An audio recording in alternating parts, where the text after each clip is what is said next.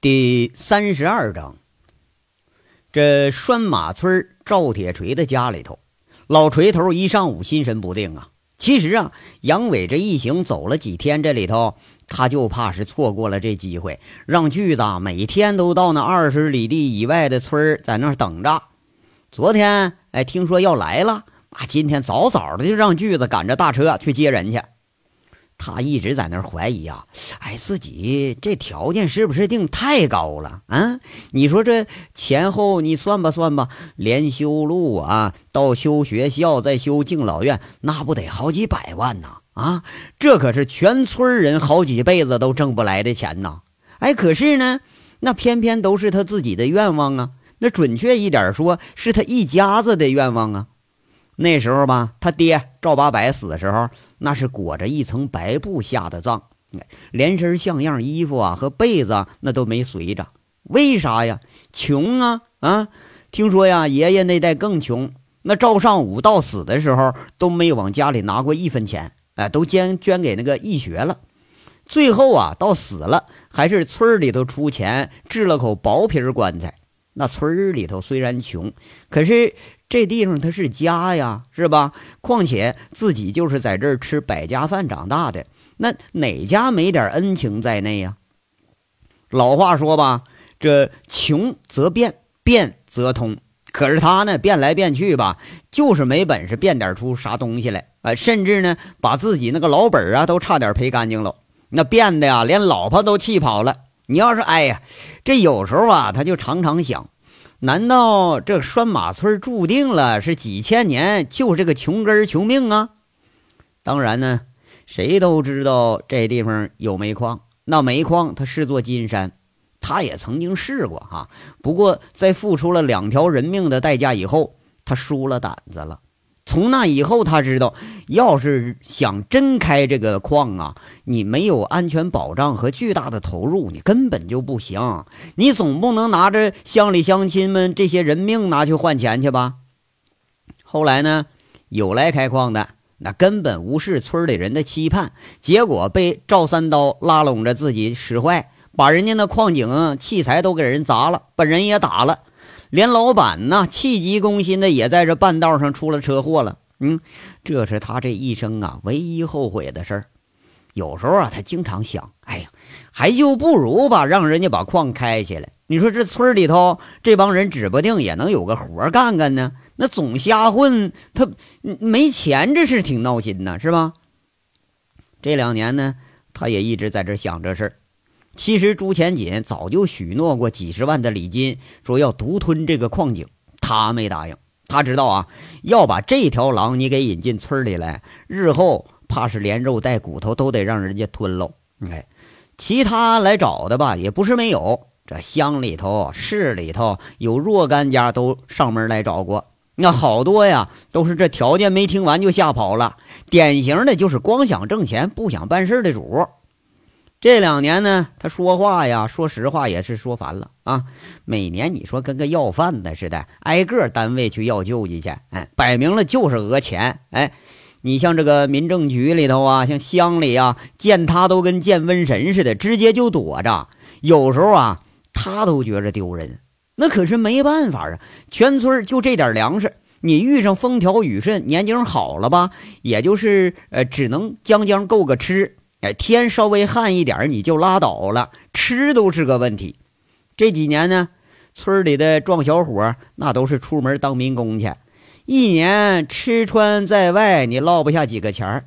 眼瞅着一大帮这大小伙子都三十大几了，连个媳妇儿你都说不上，你说这老锤着急呀。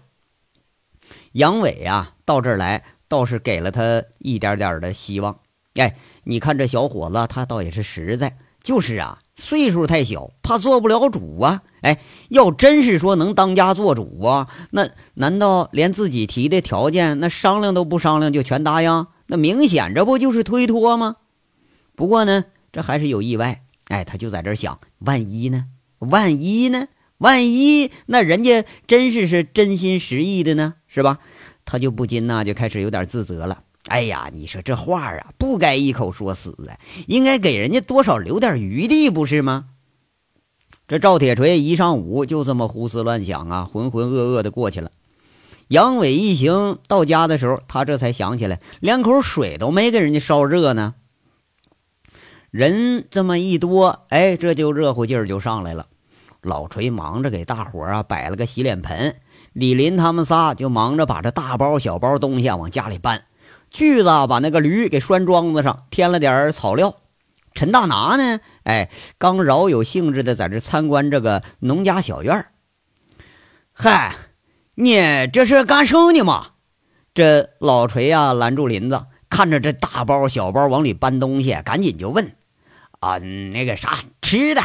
杨威在这说了：“咱爷们几个哈，一会儿再喝会儿，以后少不得呀，天天来吃来呢。”耶，你这话咋还没说成一张呢？你就准备上俺家吃了？这个老锤呀，他是惊喜交加呀，又是一脸不信，在这问杨伟了。杨伟故作姿态说：“嘿，锤叔啊，你不就那几个条件吗？我不都答应了吗？啊，你你你都答应了？那那，这老锤呀，从大惊到大喜，激动的呀，一时间就说不出话来了。杨伟在那挺不满，那那那什么那那啊，你也不给我说热点水，你招待招待我啥的？哎哎，好好。”这个老锤啊，在这应着，一脸激动的去提了个桶出去了。这村里这个水呀，都是靠着一股山泉。这老锤走着还说呢：“啊，你你们几个坐坐着啊，我去看看谁家还还有存的酒呢啊，给你弄瓶回来。”你说这穷老头子呀，感情那连酒你都得出门去借去。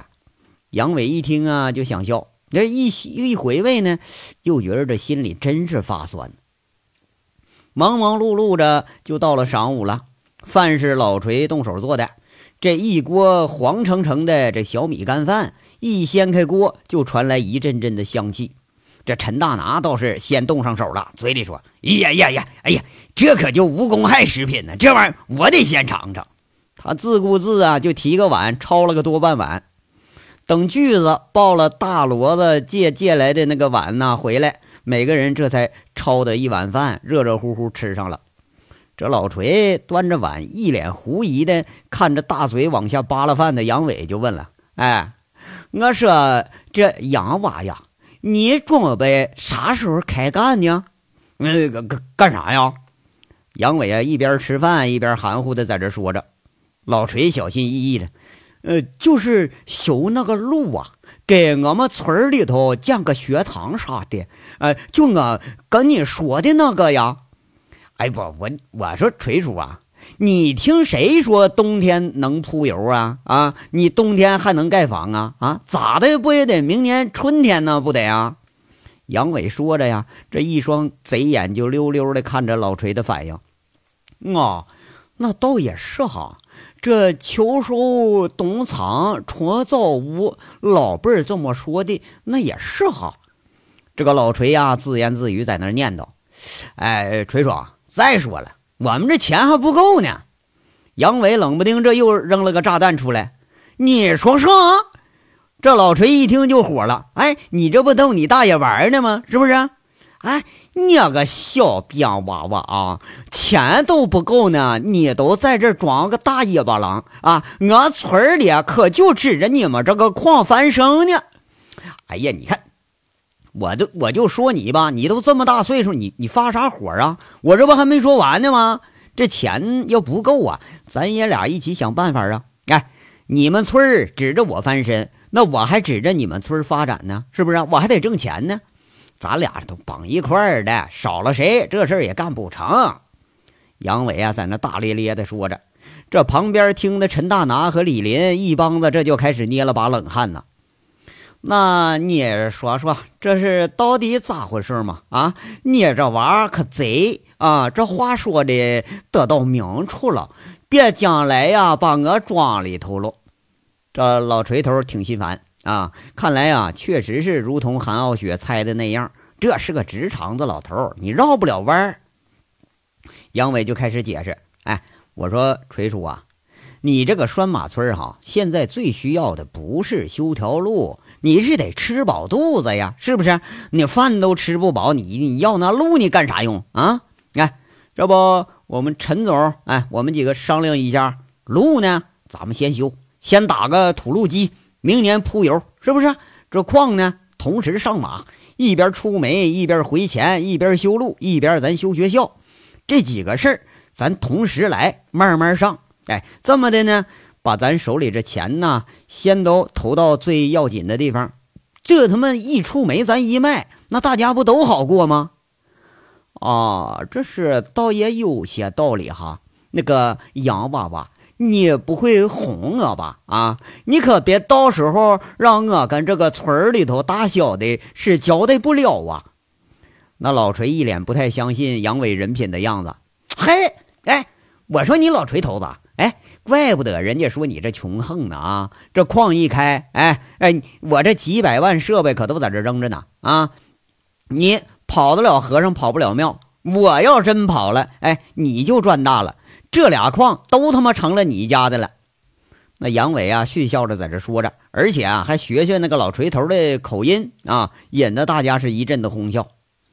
这话倒是让赵铁锤放下不少心来。那倒也不介意杨伟这满口胡说，他哼一声骂了句：“哼，就你这贼娃敢叫我是穷横呢？要搁其他人哈，我非得把他那个裤裆那个球啊给他揪下来。那个，呃，锤叔，不是你揪我揪鹅那东西干啥呀？下下酒啊？”杨伟在那呲牙啊接了个话茬，引得大伙是又笑了。陈大拿这一听啊，一口饭没咽下去，全都给吐出来了。哎呀，你这个小鸡巴娃娃哈，跟你锤叔也是没大没小的。这老锤举着筷子要打杨伟，杨伟呀端着碗笑着就跑出院子里去了。陈大拿赶忙上前劝：“哎呀，锤锤叔锤叔，别生气，这小鸡巴娃哈，从来他就没大没小的。这闹闹哄哄的一顿饭呢，别的没干。”不过呀，看样倒是把赵铁锤给说动了。等到赵铁锤吃完饭出了门，这陈大拿回头就拉住杨伟说了：“哎，小子，你行啊！我看这有戏呀！”杨伟那眼睛一瞪，挺正经说了：“何止有戏呀？啊，他妈的，好戏都在后头呢！”哎。哎，我怎么就不知道你这脑袋啥时候开窍了啊？居然还懂一点的现金操作的办法了？嘿，就这么简单事，我咋就没想到呢？陈大拿感觉挺惊诧啊，不过从心底里说呀，这倒不失为是一个好办法，等于无形中把拴马村这俩矿啊，呃，跟他们村民就绑在一块儿了。如果挣着钱，好说啊，那不就修个路、修个学校吗？是不是？那要是说不挣钱，不挣钱修个屁呀，直接他妈撤退了，是不是？正符合陈大拿这种投机心理呀。杨伟挺不屑说了：“ 切，你懂个屁呀！你呀，他妈也就跟服务员调调情，你还行。哎呀，你你你怎么跟我说话呢？啊，我好歹也是你陈哥不是吗？啊，不能说就这么老挤兑我不是啊？哎。”你前两天弄人家那姑娘来着，你不过你你你不还跟我学学学这招了吗？陈大拿这就不高兴了，开始唠叨了。哎哎，得得得，你你别提这茬啊！杨伟啊，这一提就不由自主的想着韩傲雪那撩人的样，一想啊就有点上火。你说他妈的这地方咱总不能上火吧？啊！哎哎，兄弟，哎，那个别说哈，一说这个我还真想起个事儿。咱天煞哈，这两天呃来了个俄罗斯老娘们儿，哎呀，这这可真的啊，不是那新疆的假货，哎呀妈，长得呀，哎那那那个浪啊！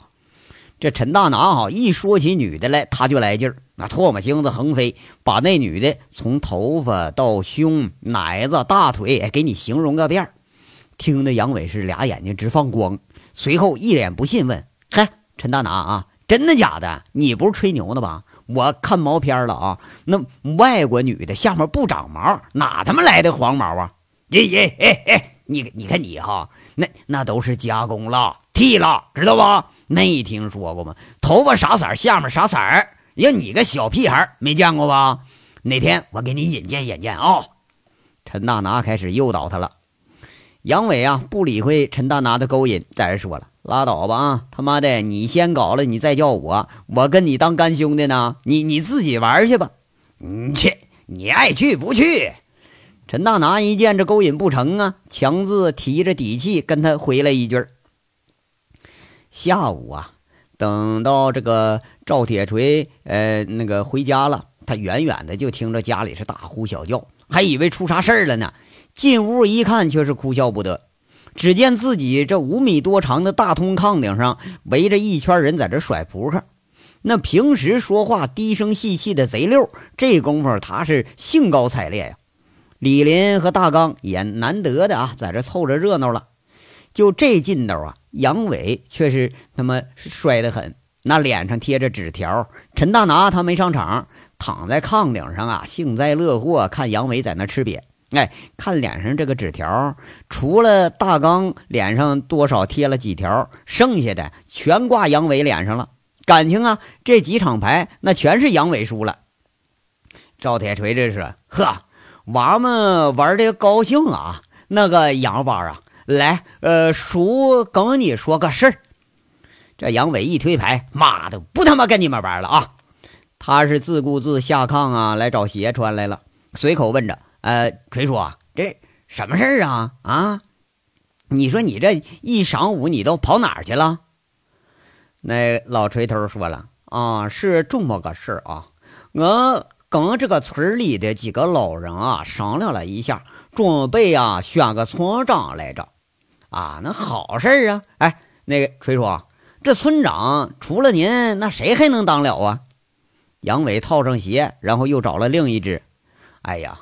我就没当过村长，我是支书啊。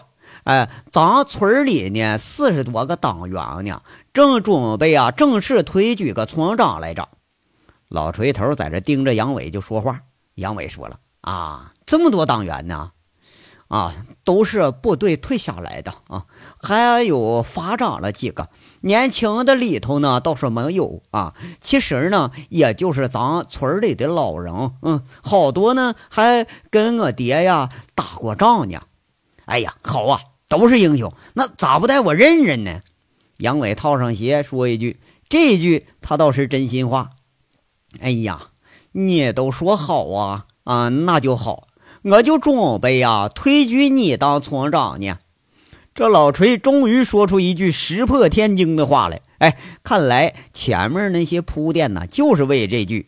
不是我，我，我，我操！不，哎，那啥，老锤啊，你是不是看我傻，你逗我玩呢？杨伟啊，瞪着个眼睛，这炕啊还没等下呢，他就愣住了。你说这咋地不咋地的，就给推村长位置上了？嘿呀，咋呀？这事儿啊都定了，你还不愿意呀？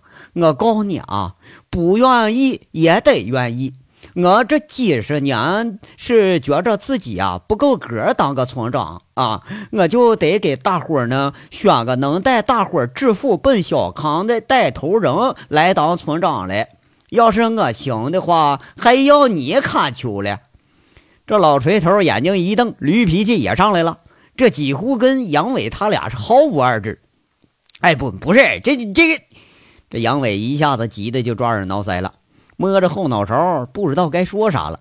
你说这也太有点匪夷所思了吧？哎，说商量是是的，就在这跟他说：“那个那个锤叔啊，你看我哈，一不是村里人，二呢我没啥文化。你说你这不逼良为娼呢吗？这不是啊？”那一旁听着的陈大拿一听杨伟这形容，当时扑哧一下就乐了。啊，咋呀？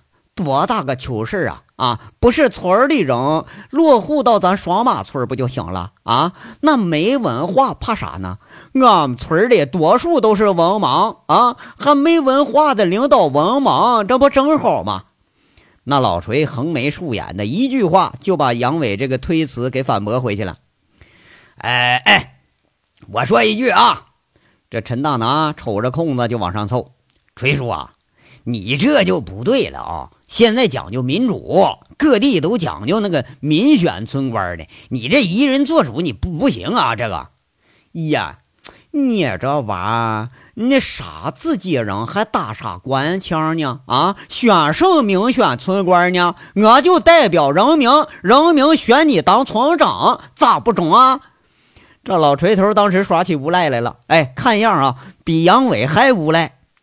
陈大拿在那小心翼翼的说了：“你看，你一人选的那不能算呢。”嘿，嘿嘿嘿，我双马村这个家呀，我还当得了啊！我说选谁就选谁。这老锤头一脸得意，看着杨伟与陈大拿俩人。你要说这话不假呀，老锤他要当不了家，那就不可能这么夸大呀。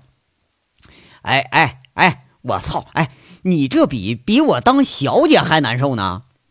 杨伟就觉着浑身上下不得劲儿。好像一下子被人推到炉子上烤了似的。切，杨八啊，我告诉你啊，你老老实实的给咱当好这个村长，大伙都念着你的好，别想着蒙混过关啊。咱们村里呢，这个村儿都解决一下啊。我们这都几代人了，从我爷爷哎数得着的那辈开始，都想着过上个好日子。我爷爷死了，我爹也没有看到这个天儿啊！遇到我这一辈儿啊，也没啥求出息了。嗯，可就全指着你们开矿，带着大伙儿一起干了。老锤头啊，面有动情的在这说，说的杨伟啊，看着就想起了那韩傲雪的话。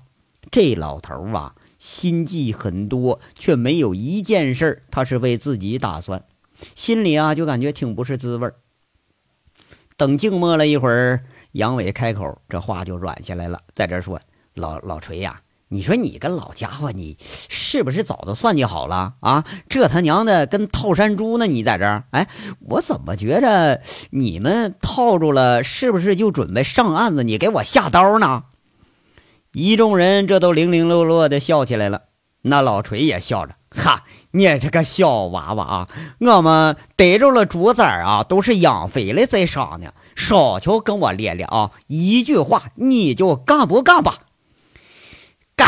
他妈的，豁出去了！要挣钱咱一块挣，要赔钱我他妈光着屁股走。哎，你们反正到时候也好过不到哪儿。杨伟这豪气顿发，当然了啊，这话你不能说太僵啊。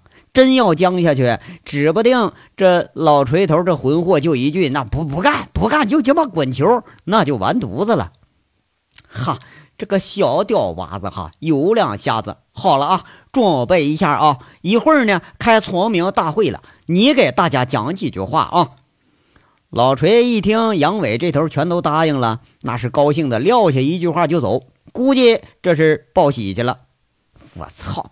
我操了！你这老王八蛋，你把老子给卖了！这是杨伟在后面啊，偷着在这骂。哎，你说看来吧，这流氓碰上文盲，再加上法盲，你照样流氓也是不好使啊。怨不得长平大名鼎鼎的黑猪朱前锦在拴马村他都吃不开，那见见着老锤你也得叫叔。等到静了片刻，这杨伟是一脸的迷茫。根本理不清这里头是怎么个事儿啊！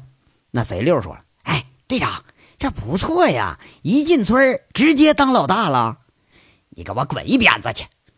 杨伟恨恨在这骂着：“妈了个逼的！你以为这老大好当啊？啊，有你们这伙就够他妈操蛋的了！再给我来好几百个大光棍子啊！我他妈还不给拆成零件了！”哎呀，兄弟，这事儿呢，倒也没那么坏。这陈大拿着就说上了，这老锤呀也是给你上了个套子。不过呢，咱们推脱在先，那你也怨不得人家呀。那那这啥意思？这是啊？杨伟呀，感觉自己好像理解，又好像是理解不透。他呀是怕你以后再推脱，使个村长帽子套住你。这老头有心计啊，咱们还是小看人家了。陈大拿一脸笃定，在这接着说：“这第一嘛，哈，让你当个村长，这村里头修路、修学校、办福利，你不管可不行了，是不是？这第二嘛，你到时候要真耍赖，这老锤还能再带着村民再把你给收拾了。到时候啊，不管怎么收拾你，那都是内部矛盾，好解决呀。第三嘛，哈，最关键，将来真要是有什么问题了，比如说你跑了出啥事了，老锤他自己没啥责任，他跟村里人他能交代得了。嘿呀，嘿，你这马后炮打的，哎，我操我操嘞！你你早干啥去了你呀？杨伟一听陈大拿这个分析，他就来气，妈了个逼的！哎，你都把我推前台去了？哎呀，咱不没想到这层吗。陈大拿给了一副奈何的表情。呃，杨哥，这老锤不会再提什么别的要求吧？这老头可挺混呐。李林一脸担忧啊。提个屁提！我他妈这村长都当了，到时候直接就是下任务啊！那个呃，分内的事儿这都是了，那还提个屁他妈要求？你要是他妈这事儿弄的，你说？杨伟啊，在这骂骂咧咧。刘大刚小心的在那问：“那咱们是干还不干呢？”干！孙子才他妈不干呢！挣钱大不了一块分，赔钱大不了一块滚蛋。他妈的，老子还没当过官呢，这当个村长也不赖哈。杨伟是思来想去呀，这好像已经没啥退路了。那既然都没有退路了，就只有一个办法，咱就一条道给他走到黑，算完了。既然说要走到黑，那咱就撅着屁股往前走吧，咱走哪儿算哪儿吧。这是混混的格言呐。哎，杨伟几年就是这么摸着石头走过来的。当然呢，也不怕说咱再走一回了。况且那有韩傲雪的分析在先，其实啊，在下意识里头对这个老锤头那好感还是有的。却见呢，这事儿还没等讨论完呢，就听锯子跑进院了，大声叫：“杨兄弟，杨兄弟，我爹他们等着你讲话呢，快点的，这村里人都快到齐了。”燕儿他妈这真苦啊，还有这茬呢，差点就给忘了。杨伟一下子又怵了，你说这对着一个人出丑吧，那就够背的了啊！你再对着上千人出丑，这他妈以后还混个屁混呢？哎，陈陈哥，陈哥，我，你说我这我也没讲过话呀！来来，你来，你替我说说去，快去！杨伟啊，这拉住陈大拿就要往下拽，一急了就就得叫哥来帮忙了，这事儿啊！哎呀，你看。这哪行啊！你他妈骚包的要当村长了，现在你处了，以后啊，天天还都得训话呢。陈大拿人是死活不干呐！哎，其实要对着这么多老光棍子，你在这扯淡，他比杨伟还处呢。这说着话呀，那锯子就进门了，拉住杨伟就要走。杨伟在那喊：“陈大拿啊，你不去是不是啊？哎，你不去，我他妈明天我也跑。”哎呀，得得得得得，我我去我去。那你看，我我告诉你啊，那讲话非常简单，你就当对着保安们训话，你这这会不会啊？再不行，你就当那啥，放一群羊，你对羊讲话啊，那羊他们能笑话你呀？陈大拿一路走啊，一路在这开导他。我操，那那人能跟羊一样啊？杨伟非常不满意啊，他如此宽心，在这还他妈跟我说这话呢？哎呀哎，你就当平时说话你一样不就行了吗？哎，就跟你现在这样的啊，想说啥你就说两句，想骂人骂两句。陈大拿劝的是唾沫星子横飞呀。这几个人拉着杨伟就到了村里的打麦场。只见那村里头黑压压的，如同那天放电影似的。那场上、树梢上、房顶上都坐满人了。杨伟一看这么多人啊，这要说干仗，咱倒不怕，哎，咱打不过能跑啊。但这他妈的要讲话，那可是小处女打炮这头回呀，他就觉着两眼一黑呀，腿肚子就发软。